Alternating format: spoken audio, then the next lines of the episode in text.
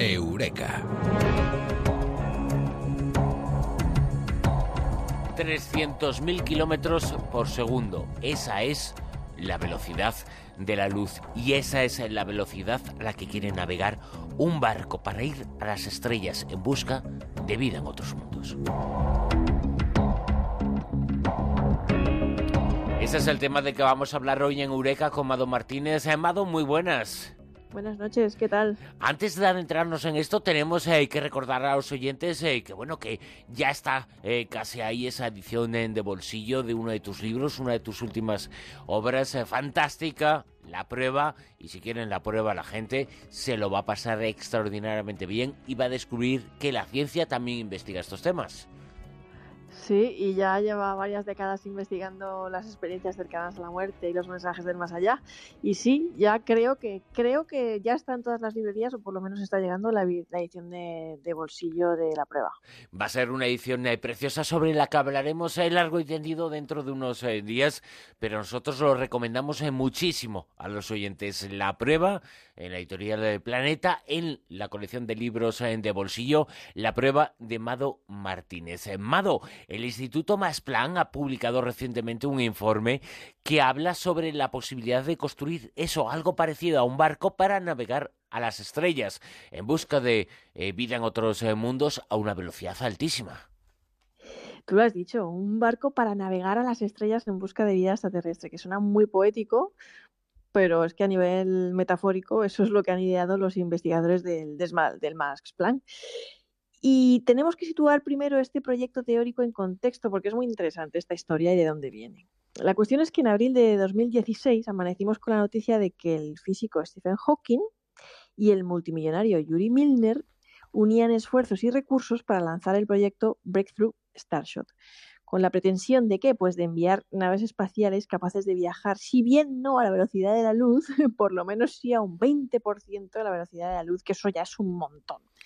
¿no? ¿Para qué? Pues para ir a las estrellas más cercanas al Sol, que están en el sistema Alpha Centauri, donde sabemos, lo sabemos, que existe un exoplaneta de tamaño similar al de la Tierra que podría tener agua en su superficie.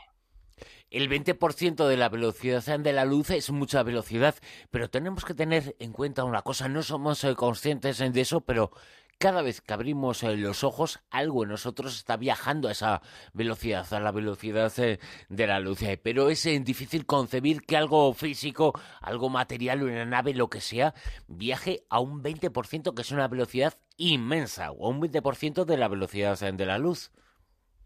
Es que es una cosa alucinante y no es fácil, ¿no? No es fácil. Yo hace poco estuve en el cine viendo la película Passengers, me gustó muchísimo, por cierto, se la recomiendo a todos los oyentes, en la que 5.000 pasajeros viajaban durante 120 años en estado de hibernación programada hacia un exoplaneta con el fin de establecer una colonia.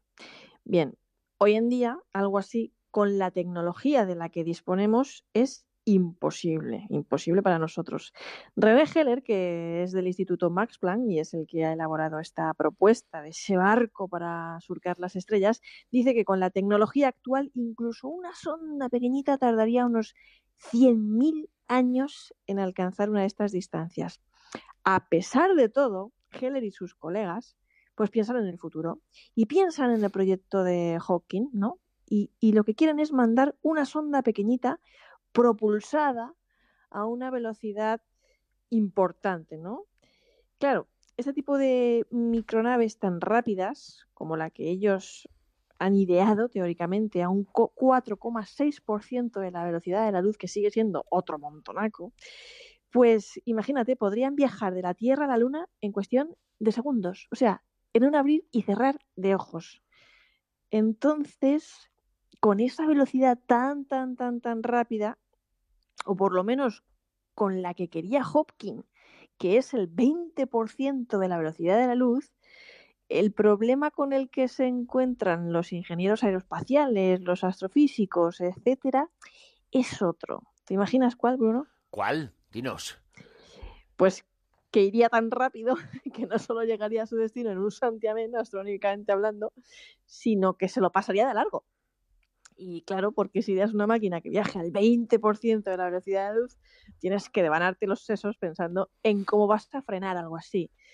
Entonces, lo que René Henner y Michael Hipken han hecho en su propuesta es, en primer lugar, decir que el 20% es demasiado, ¿no? Y que, bueno, vamos a suponer que viajamos al 4,6% de la velocidad de la luz, que sigue siendo mucho, para no pasarse de largo, y luego aplicar el modelo marítimo y desplegar en esa pequeña micronave, aeronave, una vela que frene la nave con la radiación procedente de las estrellas. De ahí lo del barco, de ahí lo de esa aeronave, ¿no? Que va surcando el cosmos hacia las estrellas y con esa vela podría modelar la frenada. Sus cálculos, que de ninguna forma se han materializado todavía, se basan en concreto en cómo se podría frenar una pequeña sonda espacial de menos de 100 gramos de peso que viajase al 4,6% de la velocidad de la luz. Y aquí es donde viene lo gordo porque, como te imaginas, ¿Cómo tendría que ser de grande esa vela para frenar esa pequeña aeronave que viaja tan, tan, tan, tan rápido? Pues eh, para conseguir que no se pase de frenada, yo imagino que de un gran tamaño, ¿no?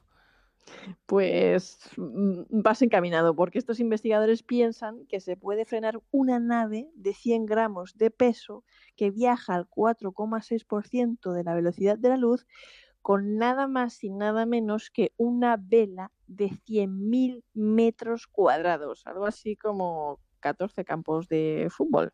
Pero eso tiene que pesar, eh, claro, es que eso tiene que pesar eh, muchísimo. Sabemos que la velocidad de la luz también depende, entre otras eh, cosas, de lo que pese algo. Cuando más pesa, más complicado es. ¿Y cómo va a solucionar este problema?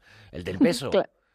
Claro, pues no lo tienen muy claro, pero estos investigadores piensan que hoy en día tenemos un material, por cierto, del que España es una de las grandes canteras, eh, que es el grafeno que es extremadamente fino y ligero y también enormemente resistente, aunque tendrían que cubrirlo, claro, está de un material reflectante capaz de soportar las altas temperaturas y duras condiciones del cosmos.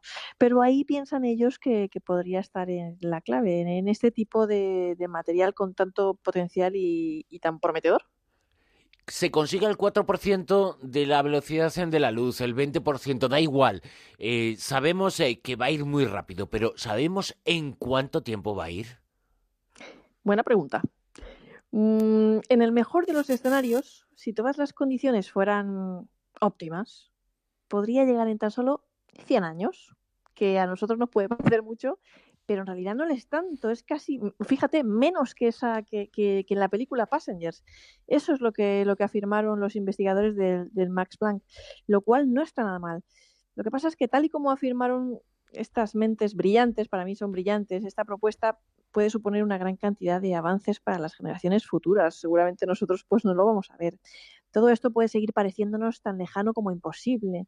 Pero ¿cuántas cosas imposibles, Bruno, no, no, no ha logrado ya la humanidad? ¿no? Como ha dicho recientemente René Heller, pronto podríamos entrar en una era en la que los humanos dejen su propio sistema solar para explorar exoplanetas y para conseguir que lo posible se haga, lo imposible se haga posible. En eso consiste prácticamente todo. en ocasiones se ha conseguido, pero esas ocasiones son rentables económicamente. Pues hay gente que, mm, que, se queja, siempre, siempre hay gente que, que dice que, estas cantidades de astronómicas de dinero, nunca mejor dicho, astronómicas, eh, empleadas en este tipo de proyectos, bien podrían emplearse para otras cosas, ¿no? Siempre hay gente que dice, pero ¿por qué nos gastamos tanto dinero? ¿Por qué se invierten tantos millones en, en explorar el universo, en hacer estas cosas, haciendo tanta falta en, en otros ámbitos de, de, la vida, ¿no? Y no les falta falta de razón, pero si la humanidad hubiera tenido esa postura tan radical, por así decirlo, y hubiera frenado sus anhelos de curiosidad y sus ansias de saber y de explorar, limitándonos únicamente a un ámbito de la vida, pues, pues todavía viviríamos en la oscuridad y en la ignorancia más absoluta. Ahora también te digo una cosa, Bruno. Yo sé que todo tiene un fin y que hasta nuestro propio Sol se apagará algún día, que nuestro planeta Tierra perecerá, pero también veo que la tecnología avanza a una velocidad vertiginosa como nunca antes lo había hecho en la historia de la humanidad, Pero también me gustaría que esos cambios pues fueran paralelos en el ámbito social y que no hubiera guerras, ni injusticias, ni odio, ni envidia, ni violaciones, ni abusos, ni todas las cosas que mm, nos ponen a la altura de la mierda, con perdón de los oyentes. Y digo esto porque me asusta estar creando tecnologías tan poderosas en un mundo en el que todavía existen estas cosas. Porque a veces creo que podríamos acabar creando una pistola de dimensiones titánicas y dejarla en las manos de un niño. Al fin y al cabo, es lo que estamos haciendo hoy en día, ¿no? Si miramos alrededor, es lo que está sucediendo en algunos lugares, en los que secuestran a niños y les entrenan para convertirlos en máquinas de matar. Si vamos a conquistar el mundo en el futuro, otros planetas, si vamos a conquistar otros planetas, pues ojalá sea para crear en ellos un mundo mejor en el que sepamos convivir hasta ahora la ciencia lo ha conseguido, ha conseguido cosas, avances, descubrimientos que ha hecho la vida mejor eh, de todos. Ha habido, por supuesto, algunos eh, momentos en los cuales eh, lo que se ha avanzado y lo que se ha descubierto no ha ayudado a la vida, pero yo creo que el avance en la sociedad y el avance en la ciencia tienen que ir de la mano y ese es uno de los objetivos fundamentales de los científicos, que todo vaya bien gracias a lo que ellos investigan.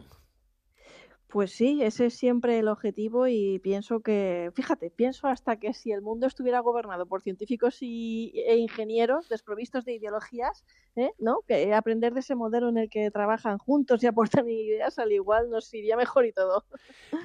Sin ideologías, eh, sin creencias, pero eso sí, con la prueba, por supuesto, ¿no? Sí, con la prueba por delante. La prueba de Amado Martínez, el libro en el que va a descubrir el lector y el oyente nuestro, que se va a convertir en lector, cosas eh, fantásticas y extraordinarias sobre esas investigaciones científicas de las que aquí Amado Martínez nos habla en Eureka, en la Rosa de los Vientos, semana tras semana. Amado, muchas gracias, un abrazo, ha sido un placer. Un abrazo enorme. La Rosa de los Vientos en Onda Cero.